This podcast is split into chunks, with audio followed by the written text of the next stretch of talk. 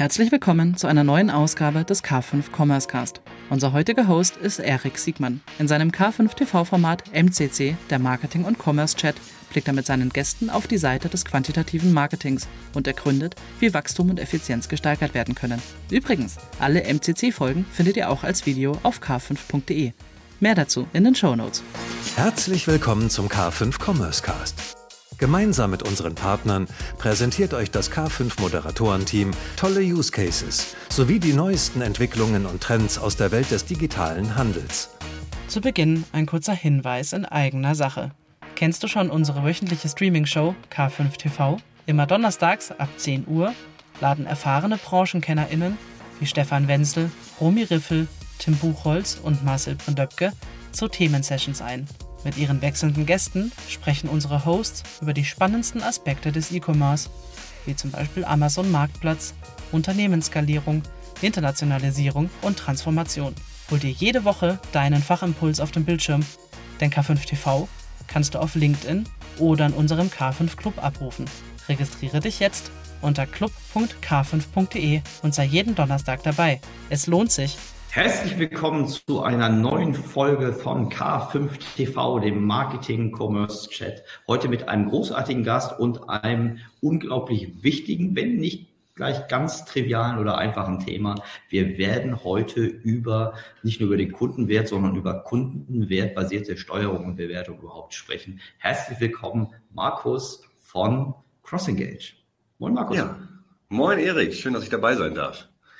Das ist äh, mir ein ganz großes Fest. Äh, wir haben schon im Vorfeld bei der einen oder anderen Gelegenheit uns äh, gemeinsam in, in, in Rage geredet. Wir wollen heute die, äh, die Zeit nutzen, um A, Beispiele, du hast Beispiele mitgebracht, warum kundenwertbasierte Steuerung so wichtig ist. Äh, du bist aber aufgrund deines Hintergrunds auch durchaus in der Lage, uns die Vor- und Nachteile der unterschiedlichen Bewertungs- und Erfassungsmethoden zu tun und überhaupt, was eigentlich getan werden kann, um diese Kundenwert die, die Kundenwerte überhaupt zu optimieren. Am Ende des Tages wollen wir nicht nur verstehen, sondern wir wollen die auch machen. Ähm, passt das so als grobe Agenda für dich? Das passt, äh, das passt sehr gut. Das passt sehr gut. Ich glaube, dass wir auch ganz aktuelle Anlässe haben. Wir haben ja gerade Black Friday äh, hinter uns und äh, auch da wurde sich ja, sagen wir mal, viel, viel Umsatz eingekauft. Und wenn man so den Kunden ja. da mal in Betracht hat, äh, dann, dann können wir da ganz interessante Schlüsse ziehen, glaube ich. Sehr gut, lass uns gleich einsteigen, aber sag bitte noch mal kurz für die wenigen, die dich noch nicht kennen, wer bist du und äh, wie kommst du dazu, so viel über Kundenwerte zu wissen? Also ich bin Markus, ich bin der CMO, Co-Founder von CrossEngage. Bei CrossEngage kümmern wir uns darum, äh, Kundenwerte zu maximieren. Ähm, auf der einen Seite eine SaaS-Lösung dafür im Angebot ähm, und auf der anderen Seite schauen wir auch, dass wir unseren Kunden helfen, dabei eine kundenzentrierte, kundenwertbasierte Sicht ähm, zu entwickeln. Das ist das, was wir tun. Und im Wesentlichen mache ich das schon eine ganze Weile. 2008 habe ich zu dem Thema äh, schon promoviert und dachte damals schon, Mensch, bist du hinten dran? Äh, damit brauchst du eigentlich gar keine Karriere mehr zu starten. Bis das jetzt, und das war 2008 und jetzt haben wir 2022 und jetzt ist das Thema aktueller äh, denn, denn je. Äh, und in der Zwischenzeit habe ich bei vielen äh, interessanten äh, Companies gearbeitet, Bertelsmann Avato im Kundenbindungsprogramm. Ich habe äh, bei Rocket Internet äh, geholfen, die CRM-Abteilung mit aufzubauen äh, und habe dann 2015 äh, mit dem Manu Hinz zusammen äh, CrossEngage gegründet. Du, du hast das gerade so, so äh, das Stichwort schon 2008, dachtest du, du seist vielleicht der Letzte. Ich habe das Gefühl, kundenwertbasierte Steuerung und ist eine Disziplin, die der alte Versandhandel schon, schon eigentlich mal ganz gut beherrschte und eine Disziplin, die zwischenzeitlich fast ein bisschen wieder in Vergessenheit geraten ist, aber jetzt wieder mit voller Wucht äh, kommt. Also gerade, äh, das war so auch unsere interne äh, Überschrift, äh, Kundenprofitabilität sicher durch die Krise, also mit Kundenprofitabilität sicher durch die Krise. Erzähl mir doch mal ganz kurz oder nicht kurz, du hast so viel Zeit, wie du möchtest. Äh, warum ist die Betrachtung von Kundenprofitabilität gerade in der Krise jetzt so besonders wichtig? Ja, also lass mich vielleicht, lass mich vielleicht anders einsteigen und, und ich will dir eine Frage stellen, ähm, mhm. um, um, um damit vielleicht anzufangen. Ja, stell dir mal vor, du, du, du arbeitest beim, bei einem Retailer mhm. Und, und gibt es zwei Kunden. Und der eine, der eine Kunde, der hat für 13 Monaten gekauft, und zwar ein Lenovo Notebook, sagen wir mal. Ja? Mhm. Der hat Lenovo Book, äh, äh, Notebook gekauft und hat sich dann bei dem Retailer mit der Kundenkarte identifiziert. Mhm. Ja, und du hast einen zweiten Kunden und der hat vor zwei Monaten äh, einen Lenovo Notebook gekauft und hat sich aber nicht mit der Kundenkarte identifiziert, dann aber bei Lenovo registriert als Kunde. Mhm. So, und ich stelle jetzt die Frage, lieber Retailer, lieber Erik Retailer, wie viele Kunden hast du eigentlich? Oh, gute Frage. Ähm, ich, würde sagen, ich würde sagen ein. Das ist eine gute, das ist eine Antwort. Jetzt kannst du natürlich auch sagen, irgendwie haben wir eigentlich null, weil irgendwie mhm. der eine Kunde ist, das ist schon lange her, das sind schon 13 mhm. Monate her. Ist das dann mhm. eigentlich noch ein Kunde oder nicht? Mhm. Habe ich zu dem anderen Kunden eigentlich einen Kundenzugang, wenn das anonym gewesen ist oder ist es nur eine mhm. Transaktion?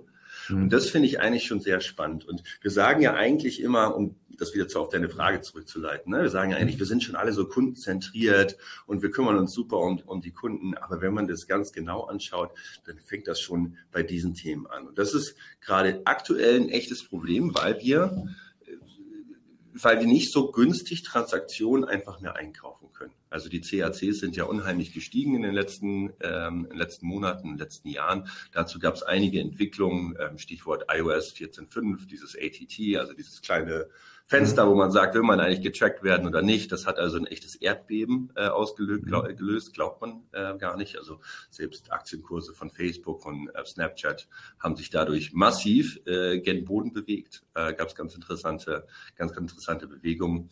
Und aus dem Grund, dass wir nicht mehr so ganz einfach uns günstig Transaktionen einkaufen können, wo wir ganz automatisch eine Marge drauf haben Mhm. Das erfordert jetzt eigentlich äh, den Blick mehr auf den Kunden und zu überlegen, ist ein Kunde eigentlich profitabel? Wie bekomme ich einen Kunden profitabel? Was erzeugt eigentlich dieser Kunde an Marge? Und da ist es halt so, dass es ganz häufig nicht mehr der Blick auf die einzelne Transaktion reicht, sondern wir einen langfristigen Blick haben.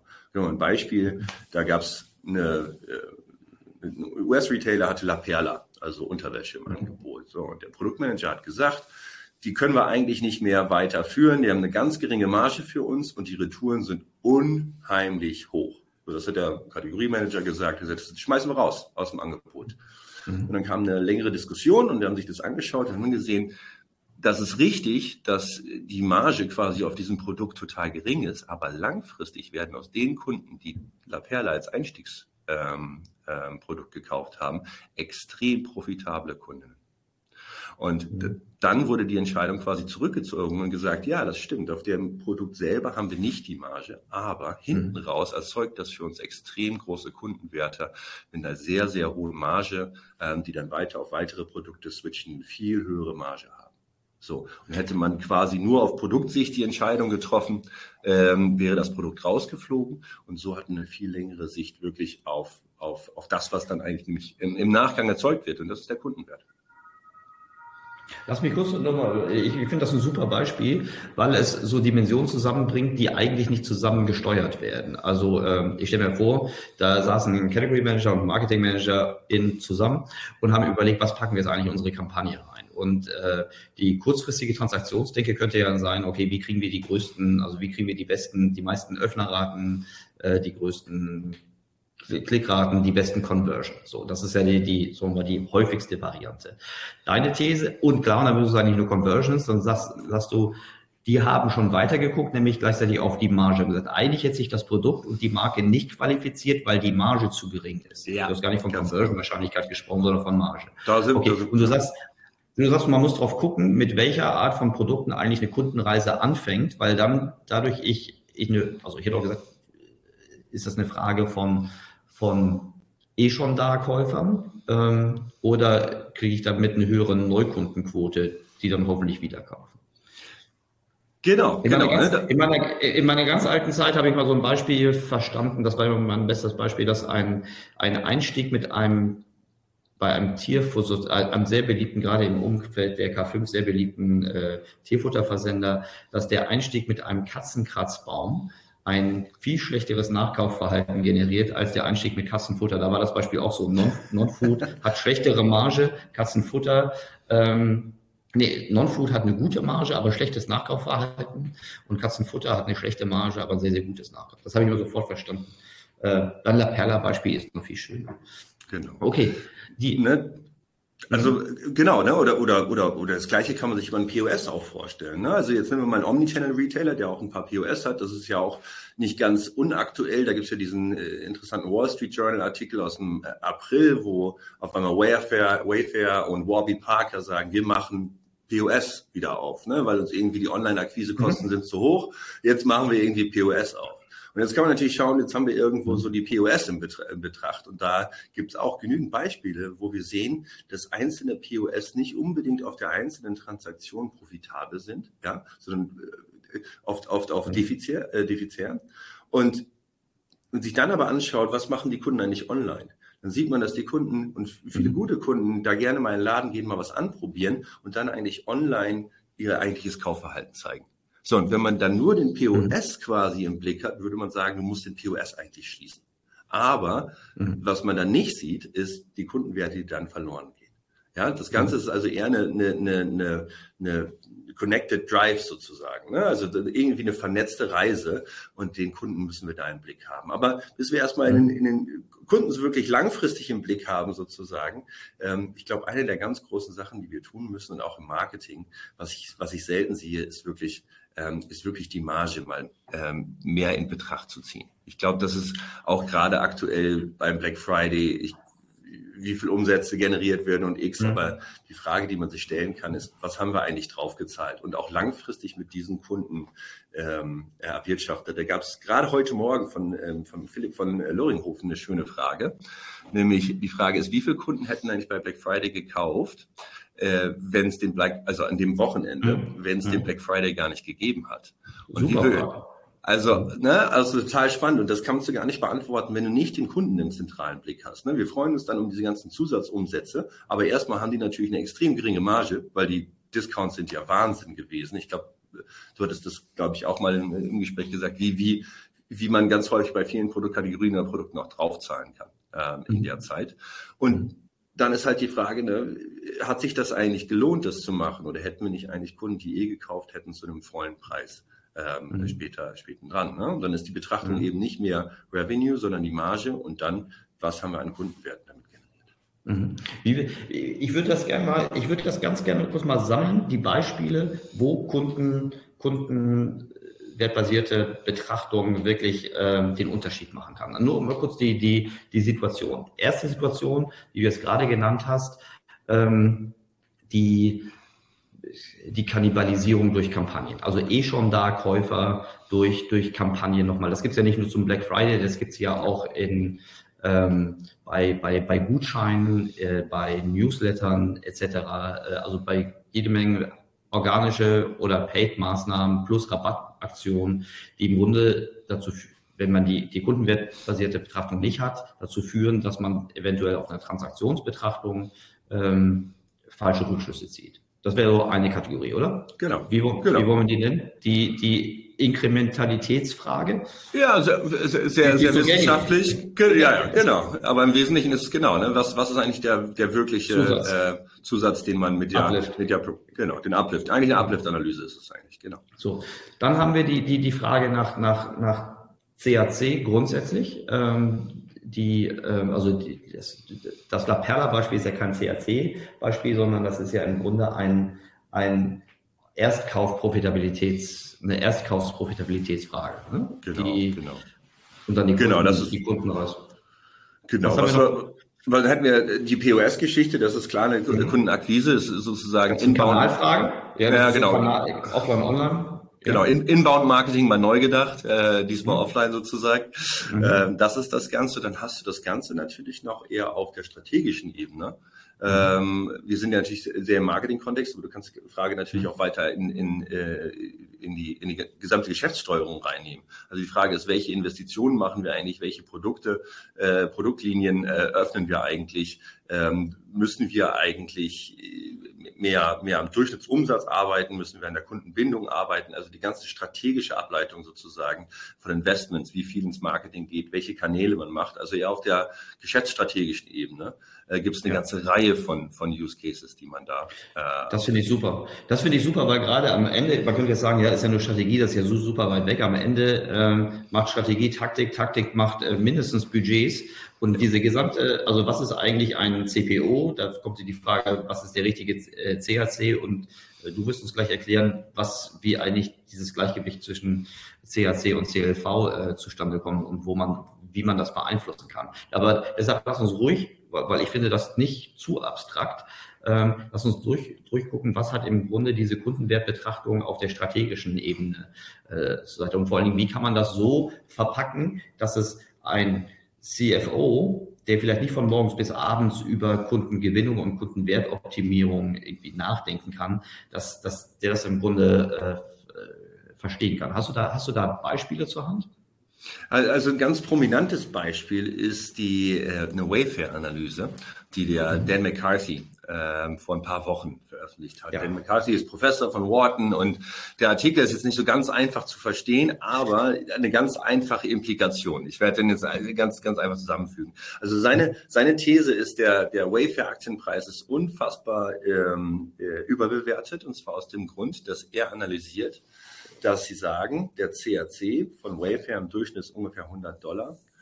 Der Wert eines Kunden nach, nach Akquise sind aber nur 50 Dollar. Mhm. Das heißt, mit jedem Kunden wird langfristig eigentlich 50 Euro verbrannt oder 50 Dollar verbrannt.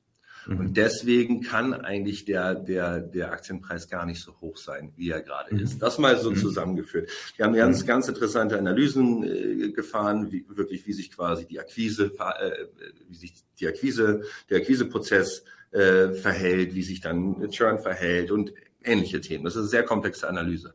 Aber am Ende des Tages, wenn man sich mal genau die Dimension Kunden, äh, Kunde anschaut, in so einer ganzen Berichts, in der ganzen Berichtswelt auch, dann werden da auf einmal Türen geöffnet, ähm, wo die Performance von einem Unternehmen ganz anders und viel reeller auch aussieht. Und wir wissen auch bei Unternehmen wie Casper, die eigentlich im, ne, im Wesentlichen kein Retention-Modell hatten.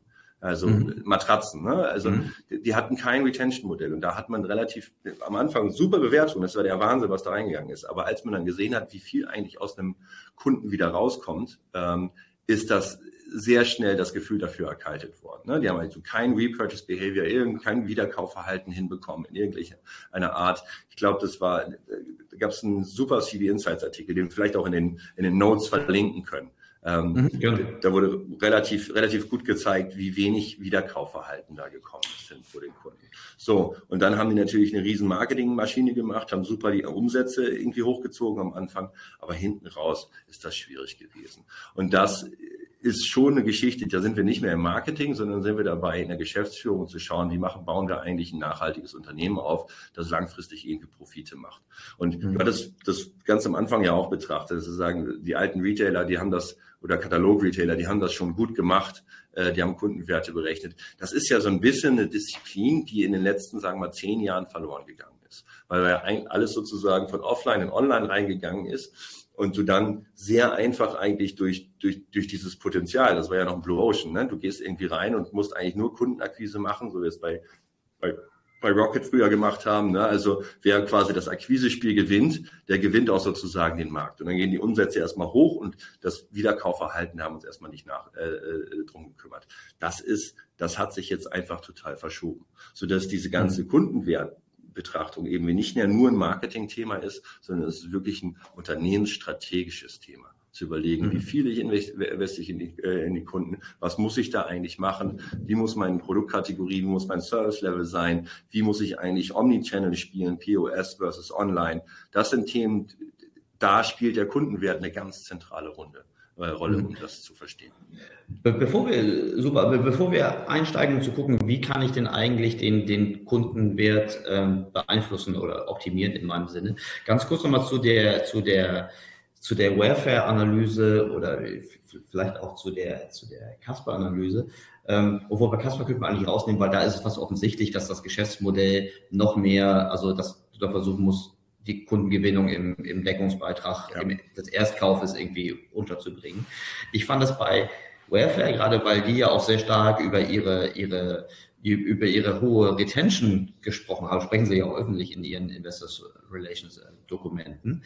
Da fand ich es halt, also mein Learning äh, war nochmal, wie deutlich zwar Schwankungen im CAC sein können, gerade durch die Corona-Zeit sind ja CACs zum ersten Mal seit langem wieder gefallen. Das ist ja auch nicht nur eine Funktion von, von Apple schaltet äh, genau. das, das, das Tracking ab, sondern das ist ja auch ein kompetitiver Effekt auf den, auf allen Versteigerungsplattformen. Also CAC, selbst wenn CACs fallen, ist die Bandbreite äh, trotzdem sehr, sehr endlich. Und wenn aber das Nachkaufverhalten nicht ein gewisses eine gewisse Entwicklung zeigt, äh, dann kannst du selbst bei extrem günstigen, im Grunde nicht, nicht nicht realistischen CACs dein, dein Geschäftsmodell nicht drehen. War dir das immer so klar, dass, dass die Elastizität auf der, auf der CAC-Seite so fast unbedeutend ist im Verhältnis zu den Möglichkeiten, die du auf der CLV-Seite hast? Ja, spannend. Wir denken ja fast immer nur über CAC nach. Äh, ja, und das ist das, was in jedem Reporting rauskommt, aber im der CLV und was ihn wirklich ja. beeinflusst, ja. Puh, ja. der geht ja nicht total spannend. Ja. mega, ne? Also die Antwort ist ja, ich kenne also ich kenne die Resultate schon eine ganze Weile über den CAC und also zusammengefasst die guten Nachrichten, hohe CACs sollten uns überhaupt nicht stören. So, mhm. das ist erstens können wir sie auch erstmal, erstmal erstmal sollten die uns gar nicht stören und zwar sollten sie uns dann nicht stören, wenn wir wenn wir darauf schauen, dass wir langfristige Kundenbeziehungen aufbauen. Und das ist jetzt nicht eine mhm. esoterische Betrachtung da drauf, sondern eine empirische. Ähm, mhm. Wir haben wir haben im Wesentlichen haben haben sich hat man sich angeschaut, mehrere Unternehmen und hat dann ganz, also wirklich die Kundendaten dann auch genommen von größeren, auch amerikanischen Unternehmen, internationalen Unternehmen und sich dann angeschaut, was passiert denn eigentlich, wenn ich irgendwie den CAC jetzt um ein Prozent nach unten senke? Was passiert eigentlich mit dem mhm. Kundenwert da, da, ähm, äh, damit? Und im Wesentlichen bewegt der sich nicht besonders, sondern nur um 0,02 bis 0,3 Prozent geht er dann hoch. Wenn ich ein Prozent weniger CAC mhm. sozusagen habe. Jetzt ist das natürlich, habe ich die CAC gar nicht so unter Kontrolle. Aber was ich unter Kontrolle habe, ist die Kundenbindungsdauer. Was ich quasi mit den Kunden mache. Wie lange schaffe ich es eigentlich irgendwie Erik zu engagieren? Wie lange bleibt er bei, bei Markus äh, E-Commerce eigentlich Kunde? Denn da hat sich mhm. gezeigt, wenn ich ein Prozent die Kundenbindung nach oben, ähm, nach oben schiebe, dann macht das 2,5 bis 6 Prozent ähm, einen höheren CLV aus, also Kundenwert auch. Was CLV ist, mhm. können wir ja gleich nochmal erklären, aber im Wesentlichen der Wert, der Wert eines mhm. Kunden. Wenn man das anders rechnet, dann ist das sozusagen der, C, der, der, die Kundenbindungsdauer ist 10 bis 100 Mal effektiver, als sich ähm, um die äh, Custom Acquisition Cost zu kümmern. Und das ist auch das, was die Hardcore-Kundenwert-Leute quasi mhm. sagen. Völlig egal, was der CAC ist, sorgt für eure Kundenlebensbindungsdauer und für die Kundenbindung und dann könnt ihr mit mhm. jedem CAC leben. Mhm. Ich möchte nur ganz kurz einmal kurz so einen Disclaimer einsprechen, ähm, damit, damit wir äh, hier nicht missverstanden werden. Hohe CHCs führen nicht automatisch zu hohen CLVs oder whatsoever. Ja? Also wir nur sagen, ich weiß, du bist ein Retention-Mann, aber jetzt könnte man ja denken, super, ich steigere jetzt alles bei, in den sozialen Medien und auf, und auf Google, was nicht bei drei auf den Bäumen ist, äh, sondern äh, das ist natürlich überhaupt nicht kausal, sondern im Gegenteil. Wenn man, wenn man zu schlechte Qualitäten an, an Kundenbeziehungen einkauft, hat das, das hängt am Geschäftsmodell, dann die genau. Wahrscheinlichkeit und wie du damit arbeitest, wie das Nachkaufverhalten ist, nicht an der Gewinnung.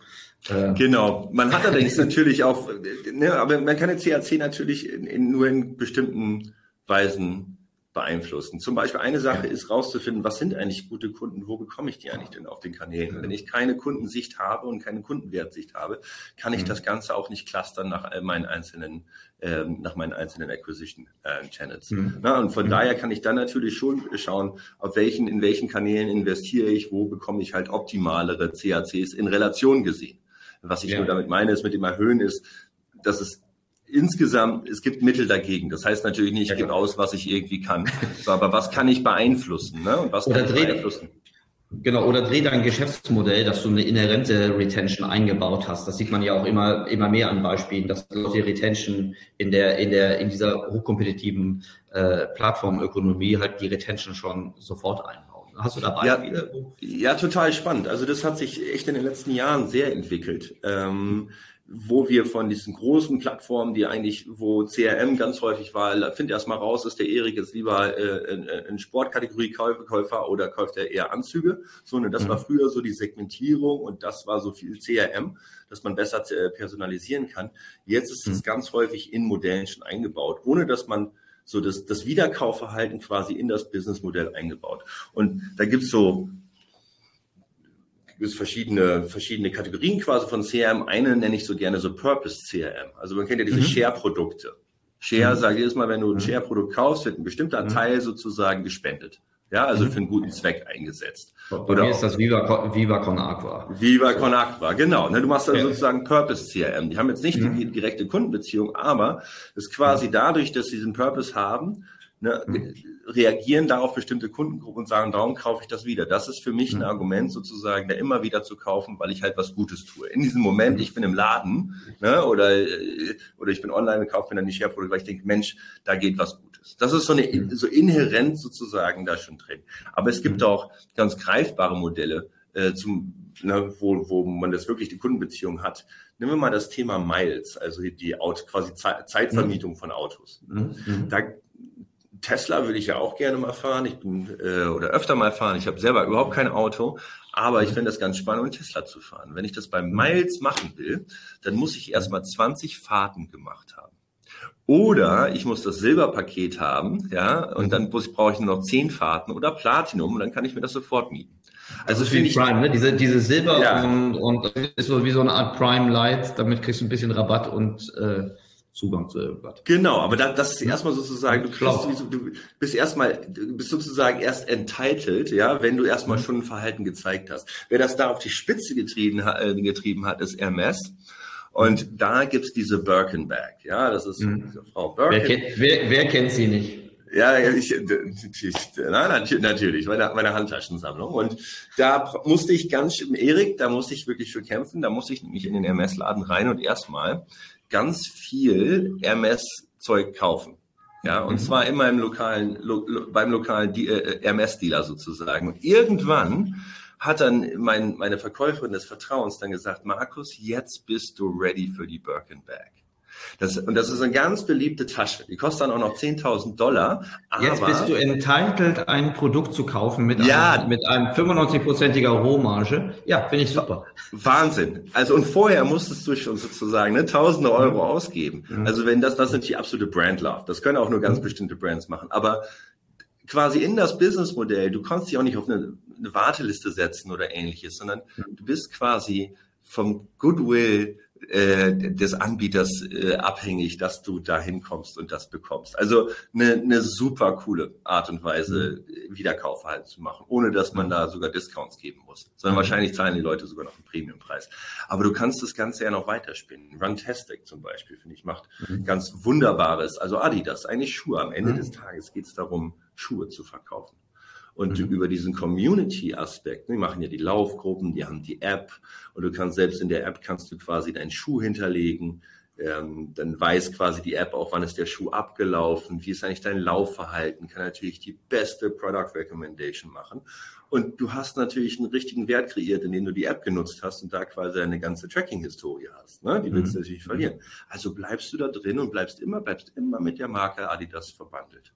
Das ist also sehr smart gemacht, jetzt mal abgesehen auch, weil das müssen wir ja sehen, weil dieses CRM und Kundenbindung und so, das wird häufig einfach mit Promotions verbunden. Ja, also mhm. was müssen wir denn jetzt irgendwie da rein? Aber das Ganze geht viel mehr in die Geschäftsmodelle ähm, mhm. äh, mit rein. Und mhm. also das sind jetzt nur so, so, so, ein paar Beispiele von dem Share, von dem Hermes über über Miles, über mhm. über jetzt äh, äh, Adidas, wo wir ne, wo wir einfach sehen, CRM geht mehr in das Businessmodell selber rein. Ja, super, super Beispiele, finde ich auch total gut nachvollziehbar. Es müssen nicht immer äh, die, die, die softwarebasierten oder die rein inhärenten Abo-Modelle sein, sondern so, so, genau. so Abo, Abo auf, auf freiwilliger Basis. Okay, verstehe ich gut. Wenn die, ähm, wenn wir uns da einig sind, wie wichtig das ist, ähm, was würdest du empfehlen? Was sind so First Steps, die man, die man für den, egal ob man jetzt anfängt, weil man aus einer rein transaktionsbasierten Denke kommt oder wenn man seinen, seinen, seinen Kunden webbasiertes äh, Management auf, auf Next Level bringen möchte. Also was sind ja. so deine Empfehlungen, wie man sich wie man sich dem Thema nähert, um dann auch wirklich umsetzbare Ergebnisse zu haben? Ja, also sehr, sehr schöne Frage. Und bei ganz vielen Retailern, E-Commercern fehlt uns, gibt es ganz einfache Schritte. Wir müssen überhaupt nicht anfangen sofort mit Machine Learning und AI und dann müssen wir irgendwie jetzt. Mhm. Äh, ne? muss, nicht gleich, muss ich mir auch gleich ein Tool kaufen? Wie ist das? Kann muss man auch nicht. Ah, gut. Äh, genau, weil, weil das, was, was man braucht, ist der erste Schritt ist, ist eine Marge mit einzubeziehen. Und das ist eine Produktmarge und das ist eine Kundenmarge. Ja, was okay. ist denn jetzt eigentlich meine, was ist eigentlich auf jedem Produkt die Marge? Und das muss im Marketing auch verfügbar sein. Ich sehe so viele Data Warehouses, wo Marketer mhm. überhaupt keinen Zugriff drauf haben. Und wir sehen das mhm. auch bei unseren Kunden. Wir haben ja eine Prediction Software. Wir fragen mhm. immer wieder, könnt ihr uns nicht mal die mhm. Margen sagen von euren mhm. Produkten und was auch die Kunden sozusagen an, was, wie ihr rechnet, was die für eine Marge haben? Die haben die nicht. Und das ist der erste Schritt. Wenn wir überhaupt in eine Kundenprofitabilitätsbetrachtung rein wollen, dann müssen im Marketing Produkt- und Kundenmargen berechnet werden. Also lass, was lass, ist mein? Lass uns das zerlegen. Die, äh, jetzt erster Punkt, die Produktmarge. Da ja. höre ich jetzt vor meinem inneren äh, Ohr das äh, Gejammer dass der, der Systemlandschaft, die Marge, erstens ist sie ja nicht immer gleich, die hängt von wahnsinnig vielen Faktoren ab, die ist irgendwo in meinem ERP. Ähm, kann ich, ähm, was, wenn ich diese Marge jetzt noch nicht in einem Datenfeld habe? Ähm, hilft es, eine Durchschnittsmarge pro Warengruppe da wegzuschreiben? Oder alles als Null, alles besser als gar nichts hilft da. Ja, also wenn du erstmal also mit der Kategorie, ja. durchschnittliche Kategoriemarge, super. Wenn du das auf Produkten, mhm. durchschnittliche Produktmarge, super. Wir kommen wieder einen mhm. Schritt weiter. Denn es geht ja nicht darum, das Problem sozusagen jetzt 100 Prozent zu lösen, sondern wir müssen uns so einer Sicht annähern. Und sowas mhm. ist halt auch ein Lernprozess. Wir haben jetzt über die letzten 10, 15 Jahre gelernt, dass wir super Produkte analysieren können. Ne? Und da können wir auf der einzelnen Transaktion, das ist alles gelernt. Aber wenn wir jetzt eine wirkliche Kundensicht machen wollen, dann sind das inkrementelle Schritte. Okay, und da kann also ich dich beruhigen. Ja, ja, Kategorie das, und das darf ich machen. Be bevor ich gar nichts habe, dann kann ich händisch äh, genau. einschreiben, weil das ist ja auch ein Riesenfass, wenn man das aufmacht. Ne? Gerade ja, mit, äh, mit schwankenden Einkaufspreisen, mit äh, Rabatten, die aktions- und kundenabhängig sein können. Äh, okay, genau. verstehe ich. So, dann auf der, auf der, auf der, auf der Kundenseite. Was muss ich, die, die Kundenmarge, welche, welche Daten müssen da reinfließen? Weil ja, das ist ja also, jetzt bin ich ja Dichter im Marketing. Ja, genau. Ne? Da, da siehst du natürlich, A, welche Umsätze hat ein Kunde sozusagen gemacht, mhm. die musst du zuordnen äh, ordnen können zum Kunden. Mhm. Und dann musst mhm. du dich einigen, was sind eigentlich kundenzuordnbare Kosten. Die einfachste Sicht ist zu sagen, das sind die Cost of Goods Sold. Ne? Also was, mhm. was haben ich eigentlich die, was sind eigentlich die Produktkosten gewesen und die mhm. abzuziehen dass man zumindest das hat. Dann kann man natürlich noch dazu rechnen, welche Coupons hat eigentlich der Kunde genutzt. Aber es gibt mhm. verschiedene Rechenarten. Ne? Rechnet man das mhm. jetzt sozusagen auf den Preis, welche Deckungsbeiträge man sozusagen rechnet. Aber am Ende mhm. des Tages erstmal Umsatz minus Produktkosten minus Couponkosten. Wenn wir da hinkommen würden, mhm. wenn wir da hinkommen würden auf der Transaktionsebene, dann ist uns wieder ein Schritt geholfen. Weil dann sind wir nicht, ja? Ich würde mir auch zustimmen, dass es keinen Sinn macht, sich über eine filigrane äh, Attributionslogik Gedanken zu machen, wenn man sowas wie den Gutscheinwert nicht in die Transaktion reinrechnet oder in den Kunden. Ja, ja, das ist also was wir da versuchen wir quasi auf der vierten Nachkommastelle eine Gleichung zu optimieren, die eh schon falsch ist. Mhm. mhm. Ja, so sehe ich das. Ja, aber ne, da versuche ich okay. irgendwo hin. Genau, das das macht schon, ich habe dich unterbrochen. Ich habe dich unterbrochen. Du wolltest gerade weitermachen mit, äh, genau. wenn wir den die die die die Kundenkosten, also Rabatte, genau. die oder Erlösminderung. Äh, wie ist genau. wie sieht's aus mit ähm, Retouren und äh, Zahlungsausfall. Muss ich das auch schon sofort drin haben? Also Retouren sind in der Tat ein Riesenthema äh, bei der Kundenprofitabilität online. Das heißt, wenn du die hast und wenn du das zurechnen kannst, super. Das ist, mhm. aber ich will nur sagen, ich will jetzt kein großes, ne, großes Neuschwanstein auf, äh, aufbauen, ja, äh, mhm. irgendwie ein Fantasieschloss. Lass uns ganz einfach anfangen. Mhm. Und ich glaube, wenn wir überhaupt erstmal mit den, schon, schon nur mit den äh, Cost of Goods Sold, ne, mit dem Produktkosten mhm. anfangen, ist uns schon so viel geholfen. Das ist mhm. schon richtig. Und dann kannst du das, und wenn du dann angefangen hast, dann kannst du das inkrementell über die Monate weiter anreichen. Mit Coupon, mhm. mit Retourenkosten, auch mit Callcenter-Kosten. Also das, mhm. ich von einer wunderbaren Berliner äh, Unternehmung werde ich wirklich ich war zu faul auszuschalten, dass ich noch angerufen werden will. Ich hatte die Hoffnung, ähm, dass sie es irgendwann merken, dass ich halt nicht ans Telefon gehe und irgendwie da nicht mehr, da nicht mehr aktiv bin sozusagen. Ich habe bei der Unternehmung, ich will sagen nicht, nicht nennen, aber habe ich nur einmal was gekauft und eigentlich alles, und eigentlich alles wieder zurückgeschickt. Und seitdem haben die mich immer wieder angerufen. Da würde ich mich gerne mal interessieren, was das gekostet hat. Also da muss ja mhm. jemand dann sitzen, da muss ja sozusagen dann automatisch den Hörer das wählen, wie viel Zeit da reingegangen ist sozusagen in die Calls. Äh, ist, es ein, ist es ein Venture-finanziertes Unternehmen, was momentan höher bewertet ist als der Umsatz, den das Unternehmen generiert? Ich, äh, ich, das könnte in die richtige Richtung gehen. Genau, das okay. könnte sehr, sehr in die richtige Richtung gehen. Aber was ich damit sagen will, ne, umso genau, du kannst, du hast die ganzen Kosten und wir haben ja eigentlich die Kunden, die auch gerade bei, bei, bei Online-Unternehmen kann man diese Dinge schon zuordnen. Man muss sich die Mühe mhm. aber machen, weil das ist der erste Schritt, bevor wir in irgendwas total Fancyes reingehen mit Predictions und was ihr da nicht alles habt. Mensch, die Marge ist das doch so. Das fängt doch dann schon an, wenn du, sagen wir mal, eine Kampagne wenn du eine Kampagne mit, mit Produkt-Recommendations ausgibst, mhm. mhm. ist das, macht das doch total Sinn, sich anzuschauen, welche Margen haben eigentlich auch die Produkte und nicht nur welchen mhm. Umsatz machen wir damit. Mhm. Also TV-Geräte ne, haben, eine, soweit ich weiß, eine sehr geringe Marge. Äh, weil für die mhm. Hersteller ist das ein totaler Wahnsinn. Die wollen nur noch Geld eigentlich mit dem mit danach quasi machen, mit den mhm. Daten, die sie dann verkaufen, die ganzen Connected TVs. Aber wenn man sich das anschaut, dann ist natürlich erstmal ein großer Fernseher, erstmal ein Riesenumsatz. Aber mhm. margenmäßig ist das eine ganz andere Betrachtung, wie du das vorhin eingänglich gesagt hast, zu den Non-Food- und Food-Sachen im, im, Tierhandel sozusagen. Mhm. Und das sind die ersten Schritte. Und wenn wir das schon im Marketing haben, diese Betrachtung, was hat eigentlich eine durchschnittliche Marge von einem Kunden, weil der kann mir sagen, soll ich auf dem Fernseher jetzt eigentlich noch mal einen Coupon geben oder auch nicht? Und mhm. dann auch die Marge vom Produkt hat, dann hat man auf einmal so viel mehr Möglichkeiten, ähm, äh, Dinge schon zu personalisieren und auch cleverer zu personalisieren weil da wollen wir dann auch ja. letztendlich auch hin. Ne?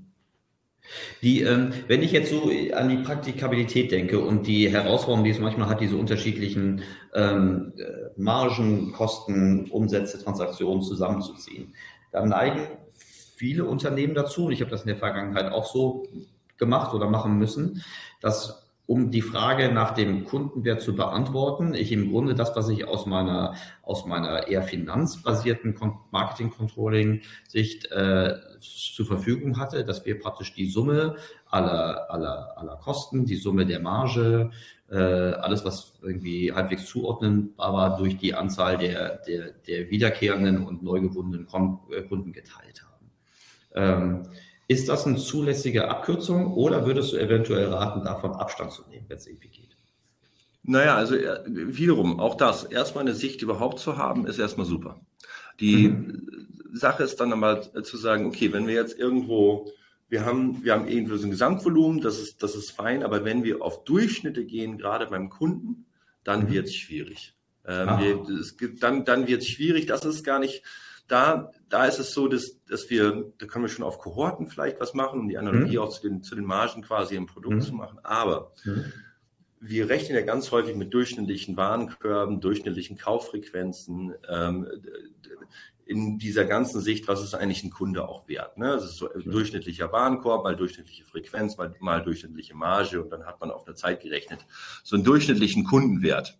Ja, ich sage mal, die Kundenprofitabilität, Kundenwert ist für mich immer noch was in die Zukunft. Da gibt es immer noch Werte, die zu hebeln sind, die wir noch nicht gehoben haben. Darum unterscheide ich das. Das ist aber so ein bisschen meine, meine eigene Definition. Ich sage mal, Kundenprofitabilität mhm. ist passiert und die kann mhm. ich messen. Kundenwert mhm. ist ein Teil aus, ist passiert und wird noch passieren. Ne, was okay. was, mhm. wenn ich gleich zum Laden gehe. Mhm. So, mhm. wenn ich mir jetzt so diese Kundenprofitabilität anschaue und ich nehme dann nur einen Durchschnitt, ähm, dann ist es häufig so, dass gerade so beim Umsatz ähm, äh, und auch bei den Transaktionen, aber gerade beim, beim Umsatz, dass manchmal 70 Prozent der Kunden unter dem Durchschnittsumsatz sind. Ja, es ist, ist unintuitiv, es ist ja ein Durchschnitt, es ist ein Durchschnittsumsatz. Ja, aber das Problem ist, dass du ganz häufig so eine verzerrte Sicht bei Kunden hast. Es gibt einige Kunden, die extrem viel kaufen. Mhm. Und die machen sozusagen das Ganze, ne, sind, sind Kleinmist, ähm, gleichen mhm. die aus, sodass du, wenn du nur auf dieser einzelnen Zahl irgendwie eine Entscheidung triffst, diesen Kunden gibt es überhaupt gar nicht. Oder mhm. auch, nehmen wir mal Transaktionen, ja. So Transaktionen, äh, Anzahl von Transaktionen von Kunden in den letzten zwölf Monaten. Das ist, äh, kannst du dir so, versuch dir mal vorzustellen, umgekehrt eine Achterbahn zu fahren. Ja, mhm. so sieht's also, ne, das, das, geht ja so schlecht werden. Ja, genau, ne, das geht ja hinten runter sozusagen schnell schnell mhm. runter und mhm. du hast so eine lange lange Auffahrt. Und mhm. umgekehrt sozusagen ist so Transaktion. Du hast also ganz mhm. also oder auch Umsätze, ne? Das mhm. ganz wenige mit ganz geringen Umsätzen und dann gibt's irgendwo so relativ schnell so, mhm. so eine Konzentration von, von Kunden und dann flacht das über die, über die Umsätze ab. Ne? Umso mhm. größer die Umsätze sind, umso weniger sind das, aber flacht das halt ab. Das heißt, mhm. das ist in keinster Weise irgendwie gleich verteilt, sondern extrem weit verteilt. Und wenn wir dann mit Durchschnittsumsätzen rankommen, da treffen wir den nie. Das ist nämlich okay. so ein bisschen so dartmäßig. Ne? Wenn du einmal links vom, vom Bullseye wirst und einmal rechts, im Durchschnitt triffst du, aber im Wesentlichen hast du nicht einmal den Dart äh, in die Mitte getroffen. Und das macht dann Probleme, wenn wir am Ende des Tages müssen wir kundenindividuelle Entscheidungen treffen. Ich muss ja jetzt mhm. sagen, was schicke ich denn dem Erik? Was mhm. rekommende ich dem Erik? Welche Produktkategorie, welches Produkt, wie viel Coupon gebe ich? Wann schicke ich dem was? Was ist denn noch sein Potenzial? Und das kann mhm. ich auf Durchschnitten einfach nicht ableiten. Und mhm. das ist eine der ersten größeren Probleme äh, mit, oder das ist am Ende des Problems mit Durchschnitten zu rechnen. Da komme ich, mhm. das ist auch ein Problem, warum so der Kundenwert in den letzten Jahren ganz häufig irgendwie so ein bisschen, in Anführungszeichen, sogar belächelt wurde. Weil da wurde einfach häufig gerechnet, Durchschnittswert mal Durchschnittsmarge, Durchschnittsfrequenz, Durchschnittslebensdauer, Lebensdauer, und dann kommt da irgendwie 337 raus. Ja, mhm. was, Erik, was mache ich jetzt mit der Zahl? Mhm, nichts, ne, nichts, ne? Und das ist das Thema. Und deswegen müssen wir reingehen und das individuell verstehen. Aber auch hier gute Nachrichten.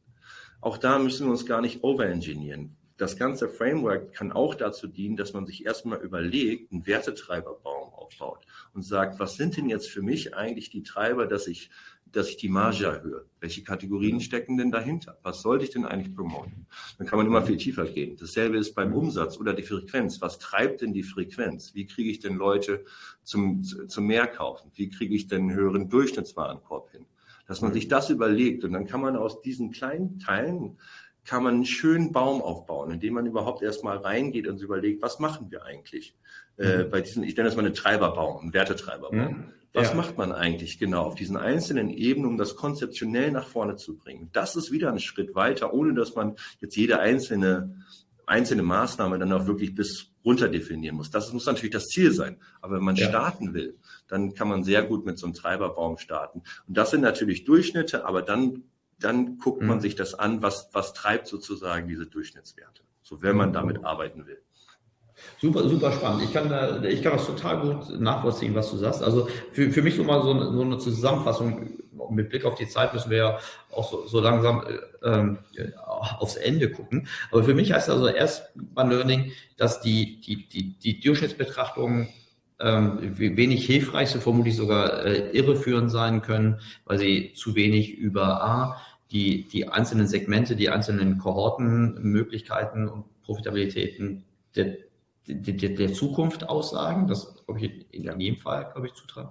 Und ähm, du appellierst beim zur Optimierung des, des, des zukünftigen Kundenwertes ähm, in einen Treiberbaum Hirnschmalz zu, zu, zu, zu stecken. Das ist vermutlich auch ein bisschen geschäftsmodellabhängig, würde ich Genau, genau. Aber das kann jeder machen, ob du ein Fußballverein bist oder auch nicht. Da kannst du überlegen, ja. was ist die, also Fan-Merchandise, ne, hat wahrscheinlich einen größeren Einfluss.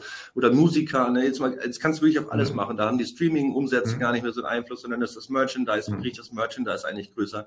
Wo habe ich denn meine Kontaktpunkte mit meinen Kunden, dass ich die Frequenz sozusagen der Künstler, ne, wie kriege ich das hoch? Du kannst das, das, und das kann natürlich klassischer Retailer, ist das das total einfach, sich das zu, äh, zu, ja. zu machen. Hast, Aber es hilft total. So, ja, mit, mit, mit, Blick auf so den Abschluss, hast du so, ein, hast du so eine Art äh, Erfahrungswert für so einen äh, Wertetreiber Pareto, so ein bisschen, wo du sagen kannst, irgendwie die fünf Maßnahmen haben eigentlich 80 Prozent der, der, der, der Kundenwertoptimierung äh, inhärent? Oh ja, dann, oh, oh, oh ja, da will ich, also da kann man vielleicht ein Beispiel aus dem, was wir machen. Ja, vielleicht ein kleines mhm. Beispiel aus dem, was, was, was wir machen. Das gar nicht aus dem Treiberbaum, sondern was, was wir dann machen. Mhm. Was immer hinter einem Kundenwert steht, ist immer eine, eine Kaufwahrscheinlichkeit. Also mit welcher mhm. Wahrscheinlichkeit wird Erik im Januar, sagen wir mal für die Zukunft, ist mal zukunftsgerichtet, mit welcher Wahrscheinlichkeit kauft er eigentlich einen bestimmten Warenkorb? Ja, dann könnte ich jetzt sagen, mit wir können dann bestimmen, mit 50-prozentiger Wahrscheinlichkeit kauft er einen Warenkorb von 1000 Euro. Wenn er kauft, dann mhm. kauft er den für 1000 Euro. So, und jetzt kann ich natürlich super gut Maßnahmen darauf äh, steuern, mhm. weil ich weiß, der Erik, der kauft nur zu 50 Prozent, aber wenn er mhm. kauft für 1000 Euro, dann würde ich dem Guten mhm. nochmal einen, einen Coupon schicken. Mhm. Wenn diese 1000 Euro auch noch basierend sind auf einer hohen Marge, ne? dann kann ich da auch noch ja. berechnen, wie hoch mhm. soll eigentlich der Coupon sein. Mhm. Echten Wertetrag, also echte. Implikation. Umgekehrt, der Markus, der kauft ja 199,9 Prozent, aber wenn er kauft, dann für die 15 Euro. Nicht wie der Erik für 1000, sondern für 15 Euro. Würde ich in dem Fall einen Coupon geben? Oder Auf würde ich Fall.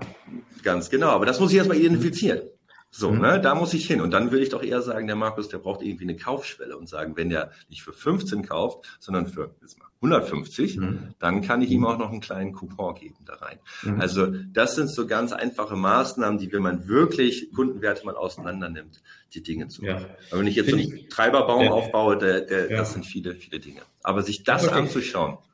Aber das ist ja, das ist ja ein super Beispiel, weil ich würde das mal nennen, so ähm, Prediction-basierte Incentive-Steuerung. Das genau. ist formuliert auch zu kompliziert, ne? aber dass ich im Grunde in Abhängigkeit äh, der, der Prognose, die ich ja erstellen kann, meine Incentives ausgebe und nicht so, wie, wie es ja viele notgedrungenerweise aus einer Kampagnenlogik machen, dass sie ein Incentive für, für alle zu einem Zeitpunkt machen. Wie zum Beispiel genau. Friday, ne? Der genau, genau. Und da, da vielleicht sogar noch, mhm. ich habe das jetzt als Beispiel gegeben mit der Prediction im Januar, aber mhm. wir können ja genauso gut, wenn wir die Marge haben, damit mhm. fängt wirklich alles an, Erik, dass wir damit anfangen, mhm. dann kann ich mhm. doch sagen, was hat denn der Erik in der Vergangenheit für eine Durchschnittsprofitabilität gehabt und für eine Durchschnittsmargenprodukte gekauft? Und mhm. daraus kann ich doch schon eigentlich einen ganz guten Coupon äh, Verhältnis mhm. ausrechnen. Wie hoch mhm. darf der sein? Wie, wie häufig kauft der? Das sieht man schon aus dem vergangenen Verhalten nur durch Aggregation. Da muss ich mhm. keine große Prediction machen. Das mit den mhm. Predictions wird dann einfach noch genauer. Ja, einfach mhm. weil Zukunftsprognosen, da können wir eine eigene Sendung drüber machen, sozusagen mhm. nochmal. Aber Zukunftsprognosen haben einige Vorteile. Aber wenn wir erstmal mit der Marge anfangen, mit der Kundenprofitabilität auf Produkt, Produktkategorie, Kunden, Kundenkohortebene, ist mhm. uns, das sind die ersten Schritte in eine kundenprofitabilitätsbetrachtete ähm, Operation im Marketing. Damit sollten mhm. wir anfangen und dann kann man schon so viele Use Cases machen. Das wäre super. Richtig gut. Das ist, ich finde, das ist ein schönes Schlusswort, ähm, ein, ein schöner Appell, der auch äh, operationalisierbar ist. Ich nehme dich gerne beim Wort und dann machen wir ein, eine, eine, eine weitere Folge, in dem wir uns rein mit dem Predictive äh, CLV, wie ich ihn jetzt nennen würde, äh, beschäftigen und was da die, die, die Schönheiten und vielleicht auch die Hürden sind, um dahin zu kommen. Genau. Das ist auf jeden Fall sehr, sehr nutzwertig. Genau, weil äh, also ich, ich glaube, und das ist auch für die, für die Leute, für die Unternehmen, die jetzt schon sehr vielleicht schon einen Schritt weiter sind, die sich auch heute vielleicht da schon wiedergefunden haben. Das machen wir vielleicht schon. Da gibt es auch einen Teil von, von Kunden, die das machen. 90 Prozent machen es irgendwie aus meiner Erfahrung noch nicht in der Hinsicht, vor allen Dingen im Marketing mit Margen zu arbeiten damit wirklich, wirklich anzufangen und dann wirklich eine zweite Folge zu machen, dann können wir wirklich sehen, was, wenn wir mal tiefer reingehen. Aber wenn wir jetzt schon angefangen äh, hätten, sozusagen Predictions zu machen, ich glaube, dann hätten wir viel auch erklären müssen von dem, was wir heute sowieso äh, besprochen haben. Und ich glaube, das, das schreckt dann auch zu schnell, also zu sehr ab. Warum?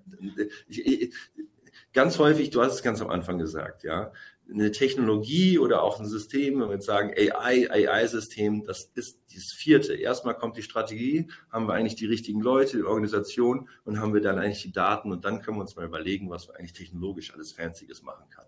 Lass uns erstmal bei den ersten drei bleiben. Äh, ich glaube, das öffnet schon so viele neue Möglichkeiten, ähm, mhm. dass man darauf schön aufbauen kann. Richtig gut. Auf jeden Fall eine ganz schön, also eine, eine harte Nuss zu knacken, aber auf jeden Fall lohnenswert, weil äh, gerade in diesen Zeiten ist, ist diese Profitabilität total wichtig und äh, Wachstum zu jedem Preis äh, nicht mehr nicht mehr angesagt. Ähm, ich nehme dein Angebot gerne an, dass wir alle die, die ganzen Detailinfos, also von dritten Quellen, aber ich glaube auch ihr habt dort die eine oder andere Ausführung ja. äh, dazu, dass wir die in die Show Notes reinpacken zum, zum Nachlesen. Und ähm, Ganz herzlichen Dank dir, lieber Markus. Äh, ich wünsche wünsch dir und deinem Team äh, gerade auch viel in, in, dieser Weihnachts, äh, in diesem Weihnachtsgeschäft viel Erfolg und ich freue mich auf die Fortsetzung. Vielen Dank, lieber Markus. Vielen Dank, Erik.